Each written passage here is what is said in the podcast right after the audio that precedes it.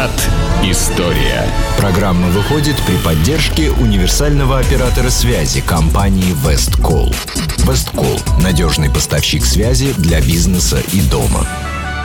Добрый день, вы слушаете радио Imagine в студии Александра Ромашова, и я просто счастлива видеть перед собой наконец-то Сергея Виватенко, нашего историка петербургского, ведущего программы «Виват История».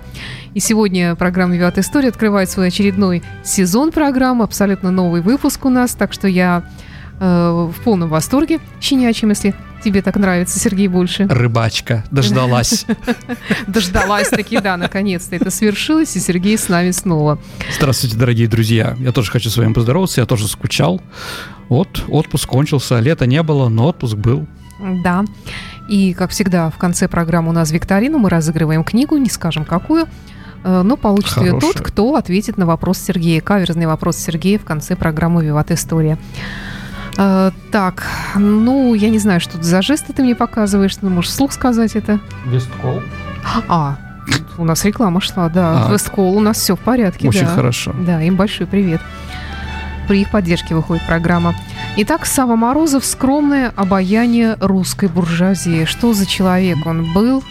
Его Ну. роли в культуре, революции и так далее. Обо всем об этом. Саш, ну, дорогие друзья, о чем сегодняшняя передача? Я, понимаете, мы, скажем, разные пласты нашей истории вскрываем, пытаемся о ней рассказать. Наша история разная, интересная. Я думаю, вам нравятся наши передачи. И вот я для себя решил, потому что у нас есть какие-то штампы в обществе, да, и такой разговор, что до 17 года наши промышленники, наши миллионеры, купцы столько делали хорошего, да, такие они были серьезные, наша промышленность была шикарная, да, где же отечество отцы, которых мы можем принять за образцы, вот они там, да, Смирновы, Елисеевы, Морозовы и прочее, прочее, прочее. С одной стороны, это, конечно, правда, дорогие друзья, а с другой стороны, ну уж больно очень странная была наша буржуа- буржуазия.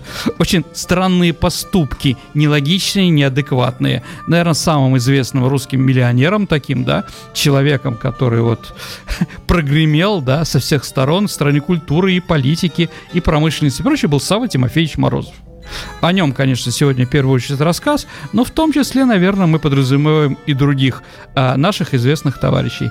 А, я в свое время работал в торговом институте, и там у нас был предмет история, а, история предпринимательства России, да, и вот мы писали, готовились и а, занимались этими товарищами, поэтому для меня достаточно близкая такая тема, и я решил с вами, э, скажем так, не то что открыть глаза, но рассказать про этого человека, вдруг вам будет интересно. Итак, Сава, Тимофеевич Морозов, он э, из эм, э, семьи русских миллионеров Морозовых, да, есть еще один Сава, Сава Морозов, это его дедушка, который основатель клана. А, он, э, Сава Тимофеевич, родился в 1860 году а, и умер в 1905 году. Как он умер, мы еще с вами поговорим. Итак, э, родился он в, в селе Орехово. Ну, Саша, это у нас, знаете, есть на телефон Орехово-Зуево, да? Да. Вот, да. Орехово-Зуево, или как э, Будапешт, или Иваново-Вознесенск. Они появились, ну, Будапешт, конечно, не как деревни, да, но вот ближайшие деревни, да, Орехово-Зуево, там, да, еще Никольская, вот образовали тот конгломерат в Московской области, такой промышленный центр, не очень большой, но достаточно известный, да. А, вот он родился там, когда еще было просто село Орехово, не было никакого объединения а, в своей семье. А, э, в Оре- значит, что он, с- э, чем он знаменит, да, он как создатель а, Никольской, а, Никольской мануфактуры, Богородской мануфактуры, это город Ногин сейчас, да, А, какие, э, чем еще предки его знамениты, да, это, наверное, Морозовской стачкой, Саш, мы же проходили это в школе, может, помните. А сам Сам Тимофеевич не имеет отношения к Морозовской стачке, которая была... Ему тогда было 25 лет, в 1885 году. Его отец Тимофей. Вообще понять, откуда у нас деньги, да, как помните, в 12 стульев, то есть в «Золотом теленке», да, все большие состояния, значит, э, они как бы заработаны нечестным путем.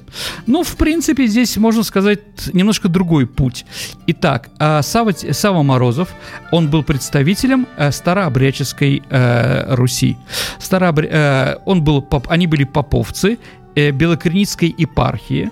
А, Достаточно очень такие древние э, э, люди. Мать, например, у Савы Тимофеевича, который был миллионер, э, я не знаю, там, гражданина мира, да, так вот мать его не мылась ни разу, да, она все время фыкалась дорогими французскими духами. Ну, примерно, Саш, да? А, вот, да. Она не читала никогда газет. Она не, не проводила дома электричество, да? Жила вот как жили 100 лет, 200 лет и прочее, прочее, прочее. И вот в такой семье родился совершенно другой человек, да? А, как же, э, да, ну, Морозову, вот дедушка тоже Сава, он стал известен в начале 19 века. Но вот они миллионерами становятся, э, становятся в 1855 году. Почему? Потому что в этом году Николай I издает указ, это последний год его было правления, э, по которым э, все скажем так, эм, э, все деньги, которые были, а, были у старообрядцев, должны быть легальными, прозрачными. И тогда, да, как появились эти деньги у старообрядцев? Это деньги общины, да? И вот община в 1985 году переводит все свои состояния, которые было, именно семье Морозовых, и они становятся миллионерами. Сразу скажу, что и Зуева, и Богородская мануфактура, и все остальные, которые были рядом, да, они все тоже старообрядцы и работали старо, там старообрядцы. Почему Морозовская стачка произошла? С одной стороны, да, рабочих вот решили, старообрядцев, раскольников, решили право, то есть их процента, которые они получали получали от э, э, этого бизнеса. А Тимофей Морозов как бы об этом забыл абсолютно. Он в течение трех лет пять раз сокращал зарплату Понимаете, да? Вот. Пять раз сокращал зарплату своим работникам. А далее жуткие штрафы вводил. И народ просто не выдержал, да. Там не было каких-то политических вещей. Это было событие, это было движение «Морозская стачка» внутри старообрядческой общины. Да, конечно, в Орехово-Зуево есть а, около, значит, да, вот этой Никольской Морозской мануфактуры а, памятник Морозовской стачки, где с красным флагом рабочим не было там красного флага, там были иконы и прочее, прочее, прочее. И суд, кстати, который был а, после этой стачки, а, он признал, он признал, что они делали законно все. Зарплату не повысили морозовцам, да, но штрафы сократились до 5%. Это вот как раз из-за того скандала и решился Тимофей Морозов, его отец, в общем-то, влияние и руководством своего капитала. И Сава Морозов, Тим, э, младший, да, с 1887 года стал руководить. Итак, э, ну, у Морозова было, еще раз, у отца и у матери э, были такие образования личностное, да, которое было, было на дому, то Сава Тимофеевич закончил Покровскую гимназию в Москве.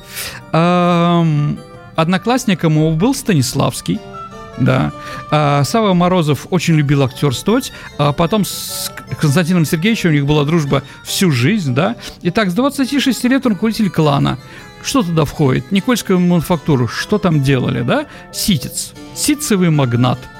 Ему принадлежали, кроме мануфактуры, еще хлопковые поля в Туркестане – а химзавод на Урале, да, но химзавод ему нужен для того, чтобы краски делать, красить э, ткань, да.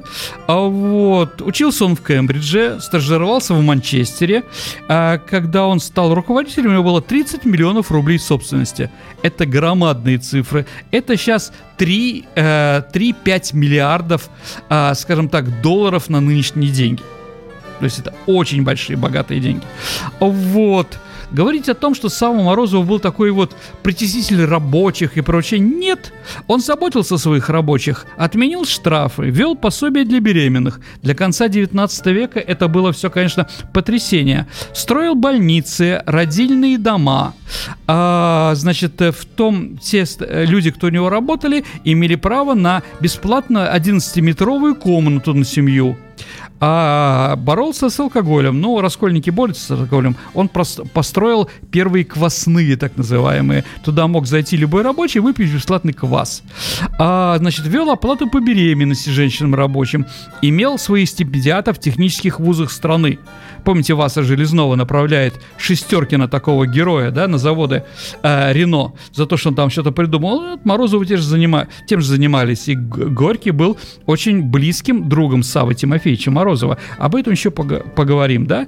А Морозов заставлял, да, чтобы рабочие все были грамотно повалены. Без этого он увольнял с работы. А, Никольская мануфактура была завоевана масса всевозможных дипломов и медалей за отличное качество продукции. Русская пресса крестила Саву Морозова купеческой воеводой. На Всероссийской промышленной выставке ярмарки в Нижнем Новгороде он был председатель ярмарочного комитета. Так вот, он лично подносил царю хлеб-соль. Да. А, ну, вот такие слова он говорил, что было понятно. Ну, сначала мы говорим, как бы там, смотрим, кто он, да? Богато наделенный русской земле и щедро одаренный русскому народу не пристало быть данниками чужой казны чужого народа. Россия, благодаря своим естественным богатствам, благодаря исключительной сметливости своего народа, благодаря редкой выносливости своего рабочего, может и должна быть одной из первых промышленным, по промышленности стран Европы. А, вот, эту речь резко критиковал Суворин, такой был политик правого толка. Но видные представители промышленности и торговли в СССР всецело поддерживали Сау Тимофеевича. Он, знаете, был такой трудоголик все время, да. У него были, он ходил в стоптанных башмаках. То есть вот э, как бы 30 миллион, миллионов рублей, а на себя он не тратил. На что тратил, мы сейчас поговорим, да? А, он так любил народ, э, работу, что говорил, не согласен я с Декартом, да, Рене Декарт такой, куртузианство, да, с его формулировкой «мышление – процесс, замкнутый в самим себе». Он может не прийти вовне, оставаясь бесплодным и неведомым для людей. Мы не знаем, что такое мышление в таинственной сущности, но знаем, что его, где его границы. Я говорю, не мыслю, значит, существую, как говорил Декарт, а работаю, значит, существую. Для меня очевидно, только работа расширяет, обогащает мир и мое сознание. Ну, просто Саша Цыпин. Да. Вот, да. А, в его кабинете, тоже кабинет у него был достаточно, э, скажем так, бедный, небогатый. Вы знаете, как у нас любят там какие-то деревянные поделки и то и прочее. У него в кабинете, кроме его стола, из таких вещей, да, был только бюст Ивана Грозного. Ну, дорогие друзья, кто был в, Петр, э, в Третьяковской галерее, думаю, что этот знаменитый бюст Ивана Грозного работы Марка Антокольского э, мы, наверное, видели все. Вот он у него был, э, у него был в кабинете. Итак, что же, куда же он тратил эти деньги? Вообще, что он был за человеком? Понятно про бизнес. Ну, талантливый человек со сметкой и прочее, но это Россия. Это, знаете, в Америке человек талантливый своей сметливости и прочее, да, он как бы и занимается только этим, но в России это просто невозможно. У нас всегда как поэт России больше, чем поэт, и, наверное, миллионер России тоже больше, чем поэт. Те, кто не хотят быть, э, скажем так, э, просто миллионерами, они нас уезжают куда-то далеко. Все остальные как бы вовлечены какие-то вещи. И, ну, это сейчас, это представители первого поколения, да? А вот в то время уже третье поколение Морозов отличалось от всего. Итак, Куда же? Ну, он вкладывал в большие разные проекты, да, но самый, наверное, вклад главный его в своей жизни было создание Московского художественного театра. Как вы знаете, Московский художественный театр основали два человека. Станиславский Саша и Немирович Данченко, да? Но вот когда было э, 10 лет э, МХАТу, МХТ, э, то на значках, э, такие, которые выдавались, да, э, на, на фоне русского э, «Чайки», извините, да, чеховской, да, были три изображения, как просто Ленин, Марс и Энгельс, да? Это были еще раз Станиславский, Немирович Данченко в одном лице и э, Морозов вот три человека, которые туда сложили, э, сложили свои таланты для появления этого скажем так, ну, великого театра в нашей стране, да, а он вложил, потратил на строительство здания, на прочие нужды громадную сумму, полмиллиона рублей. Станиславский писал, обращаясь к Морозову, «Я радуюсь, что русский театр нашел своего Морозова, подобного кому, как художество дождал своего Третьякова. Да, действительно, обожал он театр, обожал актрис. Вот это у него было как бы такое слабое звено. А, ну, кроме МХТ, он помогал Дягилеву. А, если мы говорим про театр, ну уж начали говорить про его женщин, давайте поговорим немножко про женщин. Женился Сау со скандалом. Один раз он увидел э, жену своего, двою, э, своего племянника Сергея Викулыча Морозова И полюбил ее и отбил. Ну, понимаете, у старообрядцев отбивать жен – это вообще нонсенс, как бы, да? Тогда вообще развода не давали. Вот, но Сава Тимофеевич своими деньгами мог это позволить. Да, и при том община разрешила, да, тоже интересно, да, Раши, э, община разрешила, да, не то, что поменяться с женами, но отдать из младшего дома, да, в старший дом. А, вот, его супруга Зинаида Зимина, была женщина очень большого ума, как писали современники, ловкая, с крачевым выражением черных умных глаз на некрасивом, значительном лице. Морозов ее обожал и сыпал деньгами и подарками. Ну, для Зинаиды он построил роскошный особняк на Спиридоновке. Это, Саша, э, здание, э, здание, где сейчас находится э, дом МИД, встреч Министерства иностранных дел. И вот если приезжает делегация, их принимает там, да, построена в псевдоготическом духе, возвел ее Федор Шехтель для которого стала одной из ключевых работ. Ну, Федор Шахтель, самый знаменитый, наверное, его это здание, ну, кроме Спиридоновки, это еще особняк Рябушинского в Москве. Ну, наверное, то, что мы все знаем, это здание Ярославского вокзала. Саша, вот у Ленинградского вокзала в Москве рядом такое в русском стиле. А вот здание, да, у Федора Шахтеля не было образования. Он как бы, да, был далек от этого всего. Но человек был талантливый, и поэтому Морозов его снял, и Морозов его раскрутил. А вот, вообще интернет, интерьер особняка еще более вычурный, чем наружный облик. А он заказал, например, да, Морозов заказал, еще у него был друг, художник Врубель, три пано а художника Врубеля тоже там есть, да, не имея права, да, Шехтель не имел права подписывать свои чертежи, потому что не имел образования. А вот, и подписывал всегда Морозов. Там все было придумано Морозовым и Шехтелем, вплоть до утвари. Вместе с, с Врубелем создали интерьеры, да. А, недаром его жену упрекали в дурном вкусе новориша и также засловили, что она позволяет себе на приемах, а, скажем так, не то, что она осыпалась бриллианты, она всегда считала показать, что она богаче русской царицы. А, и был скандал, например, что когда приезжали представители династии Романовых, она специально узнавала какой тайне там среди своих шпионов, да, среди модисток узнавала тайна шлейф – у платья императрицы и делала его на метр дальше, длиннее, да? Ну, вот такие, я не знаю, там, понты, что ли, как сейчас говорят, определенные товарищи, да? А, как это, скандал, да? И буфет у нее, э, букет, извините, у нее всегда был роскошен, чем у великой княгини. Опять-таки, шпионскими вещами узнали, с какими цветами придет, да? Или великая княгиня Елизавета, святая, да? Жена Сергея, э, губернатора, Сергея Александровича, губернатора Москвы, да? Или ее императрица, да? Святая цветами, да, он всегда у него был роскошен. Вот. А он ходил всегда в стоптанных туфлях, как я уже говорил.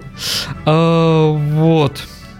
В 1909 году а, по, значит, э, семья приобрела горки, ну, вот знаменитые горки ленинские, да, а в, Подольском уезде эти горки а, реконструировала это здание, там были полностью, она была электрифицирована, молочная ферма электрифицирована, скотные конные дворы, построила оранжереи, роскошные сады, в горках имелся телефон, обеспечивалась связь с Москвой. Вот почему Ленин так любил эти горки, да, поехал туда. Ну вот, ну а теперь поговорим, да, у него была и любовница да. Хотя вот столько денег на жену, да. А любовница у него была актриса МХТ Мария Андреева, да. Это та самая Андреева, которая была женой у Горького. То есть женщина у них была одна, а на двоих. А Мария Андреева, да, а, была не только актриса и женой, извините, спутница Максима, а, Алексея Максимовича Горького, да, но и одной из активных деятелей революционного движения – вот тут мы уже подходим к еще одному, скажем так, э, вопросу да, из жизни Савы Тимофеевича, его политическое направление, как он вообще как политик был, да, а, он ее активно тоже сыпал деньгами, но только эти деньги она тратила не на жемчуга и бриллианты, а вкладывала в подпольную деятельность а, социал-демократической партии. Она была марксистка, а, и лично Ленин придумал и псевдоним «феномен» или «феномен», да. а за добывания для партии денег Владимир Ильич придумал, да, то есть он пользовался, тоже интересно, да, для партии что угодно, да, хоть лечь Савой Тимофеевичем. А, вот. А, также она начинает его обрабатывать а, насчет революционных разных вещей, и он дает Андрееву деньги на помощь арестованным студентам. Затем на газету «Искру». Да, именно газета «Искра» тоже могла, кроме Карла Маркса, Фридриха Энгельса и Ленина с Плехановым, еще поместить его портрет как главного спонсора – тоже, дорогие друзья, давайте представим, какая ситуация, да? Человек, занимающий капитализм, да, он дает деньги той партии, которая требует экспроприировать экспроприаторов, да, отобрать у буржуазии их средства производства, заводы, фабрики и так далее и тому подобное. Все, что не нажито, да, э, нечестным путем, как бы сказал бы один известный литературный герой. А, да, вот такие были наши миллионеры. Вообще, конечно, говорить о том, что наша буржуазия была вот положительная, я бы не стал – самоуничтожающее, ну, сто процентов. Как можно давать Ленину, ну, мы сейчас поговорим, да, и Красину, и другим представителям революции деньги, да, они же действительно зарабатывали деньги, но на чем они зарабатывали деньги? Вот, например, Смирнов. Саша, что у нас делал Смирнов, а? Какой у нас бренд? Водочный. Умница, Саша, конечно. Смирновская водка. О чем твои вы... подсказки, конечно, многозначительные. А вот. А, действительно, Смирнов, мы все знаем про Смирновскую водку, даже бренд сейчас есть такой. Но я просто по нем писал произведение, я знаю прекрасно. Он добавлял поташ а, водку. Поташ добавляется, Саша, для того, чтобы водка была мягкая и лучше пилась. Но от, от этого по, значит, от него, от него люди слепли. То есть были скандалы громадные. А, и после того, как Александр III ввел монополию на водку в нашей стране, сразу после Смирнов разорился. Потому что что значит монополия? Это проверка качества. Потому что просто так государство не будет руководить какими-то вещами, да, проверка качества. На это он пойти никак не мог. Поэтому она была такая дешевая. Но это как бы, знаете, сейчас вот у нас в нашем городе, я думаю, в Москве и в других, очень много частных булочных, частных пекарень. Саш, наверное, вы знаете, да? Конечно. Почему? Конечно. Почему все, э, многие стали вкладывать именно э, в хлеб? Да потому что социальный хлеб, который делан нашими громадными хлебозаводами, есть нельзя, он плохой. Но государство как бы следит, чтобы цена на хлеб была, а, э, скажем так, не поднималась выше ну, для простых людей, да? Ну, и люди не могут такой хлеб есть, который чистеет там на второй день. А, ну, я думаю, что вы все прекрасно понимаете, о чем я говорю, да? Вот поэтому появляется альтернатива какая-то, нет хорошей жизни, да? А, вот. Также здесь была дешевая водка, всем известная, хорошая была реклама. Но здоровая она была водка? Нет, не очень. Любая водка, конечно, приносит, э, скажем так, э, помутнение в мозгу. Но, скажем так, это еще и несла себе какие-то другие вещи. Вот, да. А другой, например, да, у нас в Питере, в Москве есть сельсийские магазины. Саш, ну, самые большие, самые дорогие гастрономы э, в нашей стране. Э, чем знамениты Елисеевы, да, вообще как они общались, почему как бы у них такая была выхощи, э, так у них работали хорошо. А потому что, например, э, ведь чем, чем они занимались? Продажей колониальных товаров, фруктов. Это в основном апельсины, э, лимоны и прочее. Так вот был закон, если в течение дня продавец не э, все, что он не продал из э, цитрусовых, он вечером э, при руководителе, при приказчике все это съедал. Ну, Саш, представляете, там килограмм лимона съесть. Ну, примерно, С да? С трудом. Ну да. Ну, во-первых, кислота и прочее. Вот такими вещами э, добивались, да? Ну, не русскими, скажем так. А в русском, в России все-таки какой-то был симбиоз между барином, хозяином, да, и какими-то работниками, да? Ну, вот такие вещи, как видите, да? И тут еще на революцию деньги. А что можно сказать, да? Итак, а... Но после того, как он стал, у него э, скажем так, он отказался давать деньги в следующий раз на искру, да, а Андреева ушла, вернулась к Горькому, и Сава пытался даже застрелиться, но ему не дали. Про то, что вот он пытался застрелиться, мы как бы с вами запомнили, то есть это было не единый случай. А, итак, давайте поговорим теперь о политике революции. И, Э, в 1893 году по 98 год э, жена Зинаида Григорьевна Георгиевна Морозова, э, значит, по по ее просьбе Морозов впускал свои апартаменты э, земцев-конституционалистов и либералов да, на полулегальные заседания. Это так называемый кружок беседа. В основном это было в Москве. Они беседовали о будущем, да, о будущем развитии страны.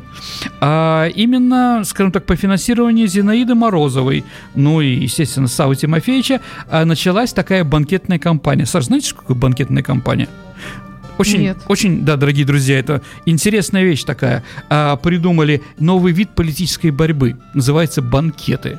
Саш, что такое банкет? Ну, застолье? Конечно, Саш. Так вот, смотрите, свода слова тогда не было. Соседать на какие-то митинги там, да, э, там на Марсово поле, на Болотную, э, ходить было запрещено. Э, что тогда предложили? Но никто э, не запрещал пьянку в ресторанах понимаете, да? И никто, да, запрещено заниматься политической какие-то э, пропагандой, но никто не запрещал тосты. Вот сидят 500-600 представителей интеллигенции, наливают, один из них поднимает и говорит, дорогие друзья, я хочу поднять свой тост за будущее России, которое вижу как конституционную демократию, где конституция будет такая, то у нас будет такая-то свобода, такая-то свобода, мы такие-то вещи сделаем. Все поаплодировали, чокнулись, выпили. Следующий, да? Вот, и власть-то не может никак на это реагировать, да? Но ОМОН запускать в каждый ресторан, извините, тяжело. И вот эта банкетная кампания продолжалась успешно до 1904 года, пока не началась русско-японская война. По случаю русско-японской войны их как бы немножко подавили. Но это уже вот начало революции, понимаете, пятого года. Вот это финансировали семья Морозовых. То есть, э, уже у нас была передача, Саша, о том, что раскольники сделали первую русскую революцию. Вот, пожалуйста, это тоже такой шаг в этом направлении, понимаете, да? С одной стороны, он был как старообрядец ненавидел РПЦ и главу Русской Православной Церкви русского царя, ну, как бы ненавидел, наверное, плохое слово, но боролся с ними, да. А с другой стороны, он как русский человек пытался сделать и как миллионер, да. Он считал, что если он олигарх, то и власть должна принадлежать олигархам. Ну, вот у нашей стране как бы олигархам не удалось, а вот на Украине удалось да, вот власть олигархов, что это такое. Я думаю, что мало было бы развития, э, отличия от того, что происходит сейчас на Украине, что происходило в России, если бы предложили бы руководить такие люди, как Березовский, Гусинский и многие другие. Ну, вы их знаете все.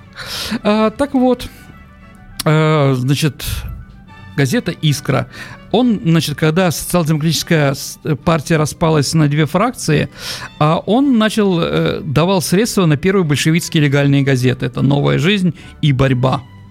А он тоже, вот послушайте, он нелегально привозил на свою фабрику запрещенную литературу, которая распространялась среди рабочих. Представляете, да? Лезвие бритвы, абсолютно, да? Что он добивается? Ну, закончился тем, что как бы, да, большевики пришли к власти. А, тоже его большой друг Николай Бауман, да, вы знаете, у нас МГТУ имени Баумана, улица, Бауманское метро и прочее, да, а, Бауманский район, по-моему, в Москве тоже, да. Так вот, он прячет у себя Баумана. А в то время, когда он его прячется, да, спит у него на бильярдном столе, да, в другой комнате а, Морозов обедает с великим князем Сергеем, да, он был, да, и купцы ему дают, э, скажем так, э, право э, представлять купечество в диалоге с правящей династией. Вот как раз этим занимался, да. Э, он писал Витте, где требовал демократических свобод. Э, Очевидцы вспоминают, что после Кровавого воскресенья Морозов прискакал к Витте и начал орать на него и требовал ограничения монархии. 4 февраля 1905 года произошло в Москве. Каляев убил великого князя Сергея. Я, наверное, вы знаете, что э, снова в Кремле поставили крест. Как раз этот великий князь Сергей, Сергей был губернатором Москвы, с одной стороны, а с другой стороны его вдова стала э, великой русской святой, святая Елизавета. Это сестра Александры Федоровски. Это Марфа Маринская обитель, так знаменитая, да, и она погибла вот в шахте, да, когда большевики ее уничтожили. Так вот, бомба, которую убили, а полиция установила, что она была сделана кустарным способом и установила, что она была сделана на Морозовской фабрике. Понимаете, да? То есть Ви, знал ли об этом Морозов? Ну, сто процентов наверняка знал. Без этого никак не получается, да? А, Андреева знакомит его с его, скажем так, ну, главным э, человеком, через которого он общается с социал-демократами, это с Леонидом Красиным, да. А после Кровавого воскресенья, правда, э, с... Сава Тимофеевич отказал общаться с Красиным. А Красин, кстати, был главным инженером у Морозова. Тоже он его взял к себе. И вот после того, как убили великого князя Сергея, Вита в своих воспоминаниях да, пишет «Сава попался». Да. То есть вот все было понятно, что, наверное, э, что, наверное, его надо уже арестовать, потому что он занимается терроризмом. А вот с другой стороны, и мать его считала ненормальным. Ну, в принципе, матери, она была жесткая, понимаете, да, какая, да, а он там живет э, с миллионами, деньги тратит непонятно на что. Все понимали, что он губит династию, да. А, и самое интересное, дорогие друзья, что революция началась, а рабочие, его рабочие, э, представители еще раз старообречества, собираются на сход и говорят, мы же это знаем, что этот завод построен нами – да, на наши деньги, как бы, да, и они проголосовали, рабочие, которым Сава Тимофеевич дал такие преференции, да, они принимают решение о снятии с его должности и отобрать у него это предприятие, потому что занимается терроризмом, потому что извините, имеет любовницу, потому что тратить непонятно на что и прочее, прочее, прочее. Даже рабочие видят всю эту ситуацию, да, и проголосовали – кстати, и стачка Морозовская тоже была, говорится, это самое. Мы как, э, у них было под лозунгом, мы как тебе дали права над Морозовым, ну там, Тимофею, так и отберем. Потому что это внутрисемейная была стачка. Не так, как большевики любили описывать это. Итак, вот такой скандал. Его должны арестовать. И в апреле 1905 года мать собирает консилиум психиатров – а созданы для оценки, ну там кроме всех это были другие врачи, созданы для оценки его здоровья. И консилиум постановляют, что находится в состоянии нервного расстройства, которое проявляется то в чрезмерном возбуждении, бессоннице и беспокойстве, то в приступах хандры и подавленном состоянии. Его насильно отправляют на отдых Виши. Виши это во Франции, в центре Франции такой э, водный курорт, да, я думаю, что воду мы такую знаем. Потом э, коллаборационисты французские Питен сделали рекламу плохую этой воде, устроив там правительство, которое поддерживало Гитлера. Но это другая история, возможно, мы о этом э, поговорим. Так вот, отправляет на отдых, видимо, он бежит. Бежит из страны, потому что в любой момент его могут арестовать. И вот из Виши он едет в Канны. А сейчас мы поговорим о его смерти. Единственное, что мы уже говорили, что с одной стороны он пытался уже из-за плохой любви, старшая его сестра выбросилась с балкона, тоже такой, знаете, интересный. Психиатры любят спрашивать про папу, маму, про других родственников, чем они болели, да, сестры там. А вот, да.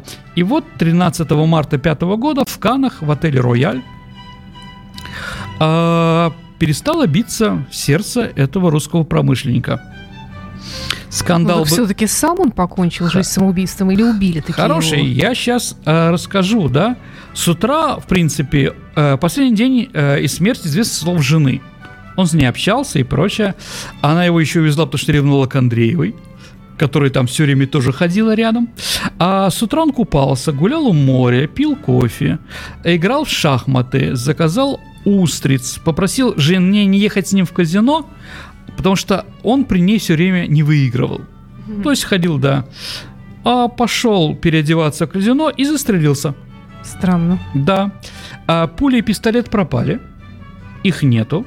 А фото трупа... Нет, ну там полиция пришла, после этого Да я читала, что он вроде как с пистолетом лежал в руке. Не, и даже все правильно, да. Э, с открытыми глазами, потом да. с закрытыми глазами. И руки у него были так, все правильно. Но после того, как полиция все это описала, все пропало из вещественных доказательств. Ага.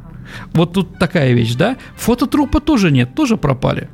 То есть, что мы знаем только из разговора жены, да? Вскрытия не было. А, и в день, что мы еще знаем, что а, телеграммы приходили в этот день Морозову, он переписывался, да.